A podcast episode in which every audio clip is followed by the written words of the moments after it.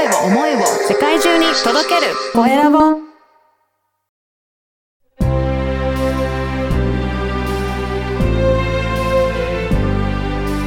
経営者の志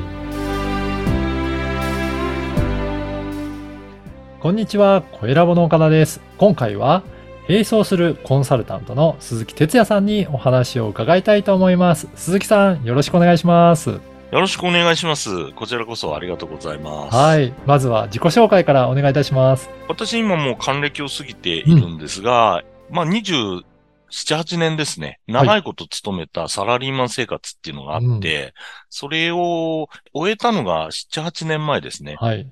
最終的には早期退職に手を挙げまして、まあ最終的な役職定年より前に、はい。この会社はちょっと見込みないなと思って、うん。先に自分から出たんですが、はいそのおかげもあって、まあ、ものすごく大変な時期もその後、うん何年か過ごしたんですけれども、えー今、いくつかの会社ではい、アドバイザーとしてお仕事をいただいてやってるという、はいそういう状況です。ね、最初のご紹介でも並走するコンサルタントというふうにご紹介させていただいたんですが、企業との関わりとしてはどういった感じで関わっていらっしゃるんですかね？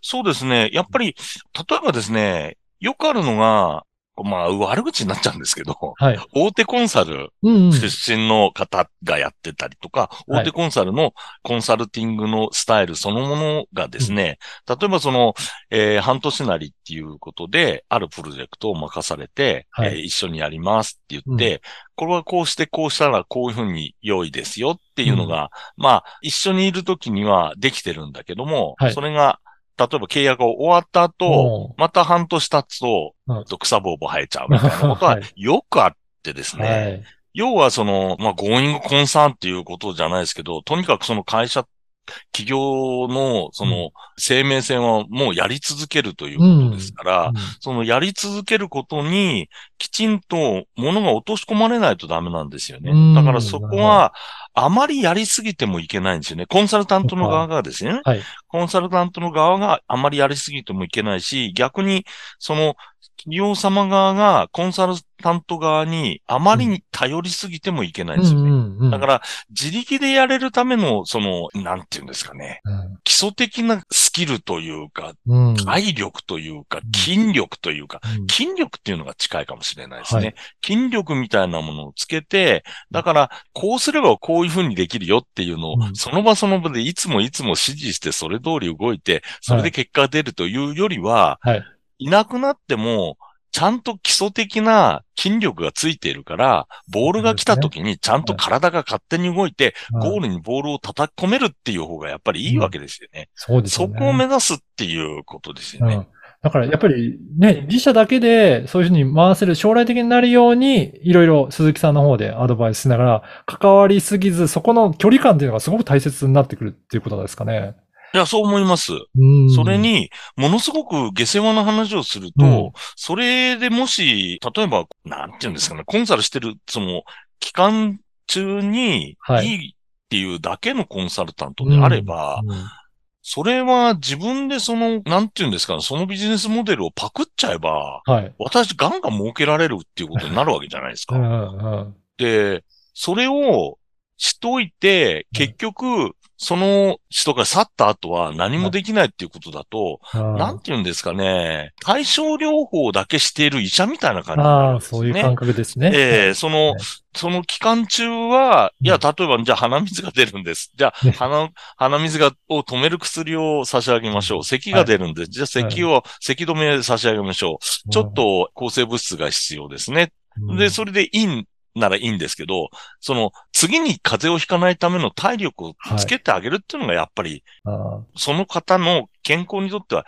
一番いいことなのだから、コンサルタントがもし会社の健康をこう見てあげるーうん。ドクターみたいなことだというふうにこう、類推っていうか、うん。例えるならばですね、やっぱりその基礎的に体力がある、筋力がある、何かいろんな応用問題が降ってくるわけですから、はい。そのいろんな応用問題に、このお題いただいたその期間の中のお題とか、うんそれと、そっくりそのものの事例にしか当てはまらないようなノウハウを授けるみたいなことじゃダメなんですよねというこ。とですね。だから、え本当にその企業さんごととか人ごとによっても対応することが全然違うし、どういうふうにして、えーアドバイスするかっていうのも本当に千差万別っていう感じの対応をされてるっていうことですね。おっしゃる通りです。それはそうですね。うんそれも社長様のスタイルによるところもありますし、もちろんはい企業様のその業界の中のポジションっていうか、うんトップを走ってるのか、やっぱり日中を攻めてるのか、そういうようなはい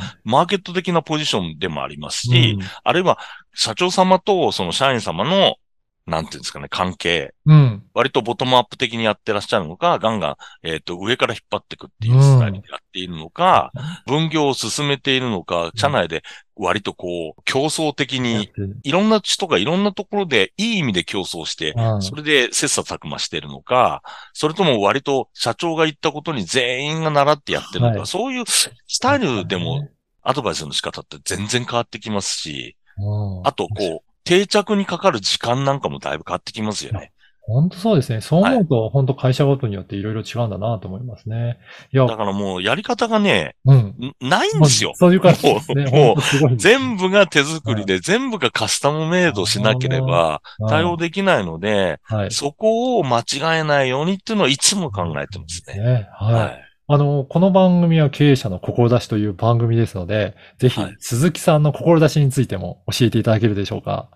私の志っていうのはあんまりこう大したことはないんですけど、はい。あの、まあ、日本に生まれて日本でこうやって長い間教育も受けて、えー企業でもまあお給料いただきながら自分のスキルなんかも身につけてっていうことをやってきましたけど、やっぱり日本が世界の中で、うん。と誇れる社会的な足腰って実はその中小企業の体力にすごく宿ってるんじゃないかっていうふうには、ものすごく思ってまして、うん端的に言うと、その元気な中小企業をいっうん。ぱいにしたいっていう、うん。バクッと言うとそういうことですね。ですね。で、ただ、非常に問題なことはですね。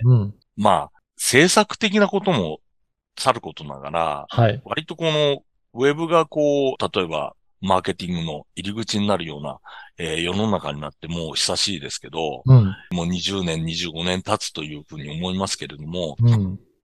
そうなるとこう、なんていうんですかね。例えば、あるサービス、ある商品を、はい世の中に発信したも、してもですね、それが横並びで完全に世界中と比べられるっていう状況がうん、うん簡単にできてしまうわけですよね。そうですね。そうなると、なんか小粒でもピリリと辛いポイントがないと、はい。生き残れないんですよね。うんちょっと岡田さん考えてみてほしいんですけど、はい例えば何か検索窓になんか言葉入れて言えますよね。はい。検索しますよね。はい。で、出てきたこう検索の結果って2ページ目見ます？いや、な、ほとんどもう上の見ないですよね何件か出て、もう終わりますね。ですよね。うん。それが多分ほとんどの人の、その、うですねえっと、ウェブとの付き合い方なんですよね。はい。これ、いい悪いじゃないんですよ。そうなんですよね。はい。いい悪いじゃないんですよ。うんそういうものなんですよ。うんっていうことは、もうゲームのルールは、うん。ウィナーテイクスオールなんですよ。そうつまりいう、ことですね。上位の1、2、3社ぐらいしか、もう利益が落ちないって構造になってある。っあていうことは、中小企業の方々は、例えば大企業に対しての、そのサプライチェーンの一環として、こう、位置づけがあって、その地場の中で安定的に供給もするし、安定的に需要も発生するし、その中でのんびりやってたんですが、うん。例えばその大企業がグローバルな調達っていうのを例えば始めちゃったら、ひとたまりもなかったりするわけうですよね。で、それを、いつ始めるかわからない。例えば、日産のあの、ゴンさんが最初にやった改革なんて、あれはグローバル調達ですかあら、あ、はい。グローバル調達を今まで5社、10社に入れてたのを、グローバルに2、3社に縮めて、その代わりロットを多くして、それでコストダウンにつなげたっていうことをうん。やったわけですよね。だから、90年代からそういう流れはあって、うん。今、ここへ来て、そのウェブの発展もあって、そういう風になってるという状況の中で、うん長々と何が言いたいかっていうとですね、中小企業の方々は、はい。もう嫌って言っても、しょうがなく世界中とのコンピティションにさらされてるんですよ、構造的に。そうですね。ええ。だから、手をこまねいて、無策でいると、うん。本当に言い方悪いですけど、ダメなんですよ。アウトなんですよ。うん退場してくださいってことになっちゃうわけですよ。はい。で、それはものすごく忍びないと。うん。うん。だから、そこから一社でも二社でも元気に、うん。ずーっとこういう21世紀のこの世の中でも、ちゃんとバンバン売れるっていう会社を、一社でも二社でも救いたいというと大変おこがましいんですが、うんそういう気持ちでおります。そのお手伝いをぜひしたいと。そうですね。いや、ええ今日のお話を聞いて、まさにそういったお悩みある企業さん、社長さんいらっしゃったら、一度、あの、ご相談いただけるといいですあ、よ。もちろん、もちろんです。本当に、10人遠いのなんですよね。あの、10社あると、10社、10通りの多分お悩みが全然違ってあって、はい。それは聞かないとわかりませんから、はいまずは、まあ、お悩みでも結構ですし、うんうんまあ、ポジティブな言い方すると夢でも結構です。ワクワク、ワクワクをお聞かせいただくのもあ。大変嬉しいことですから、じゃあ、例えば5年後、10年後にこうなってたいよ。うん。いやいや、もう直近何年後かには、こうしたいよ、上場したいよでもか、けなん、なんでも結構なんですけど、えーそういうワクワクでもいいですし、はい本当にお悩みで、これで困ってる、人で困ってる、はい。お金で困ってる、サービスで困ってる、あるいは業界の中の自分の差別化みたいなポイントで困ってる。いろんなお困りがあると思いますけど、はい。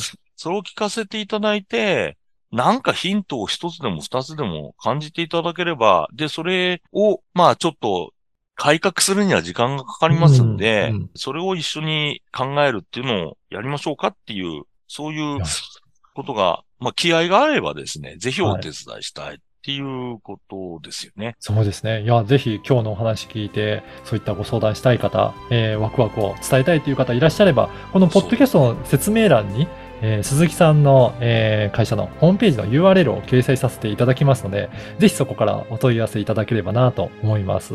はい。ぜひはいよろしくお願いします。はい。本日は、並走するコンサルタントの鈴木哲也さんにお話を伺いました。鈴木さん、どうもありがとうございました。どうもありがとうございました。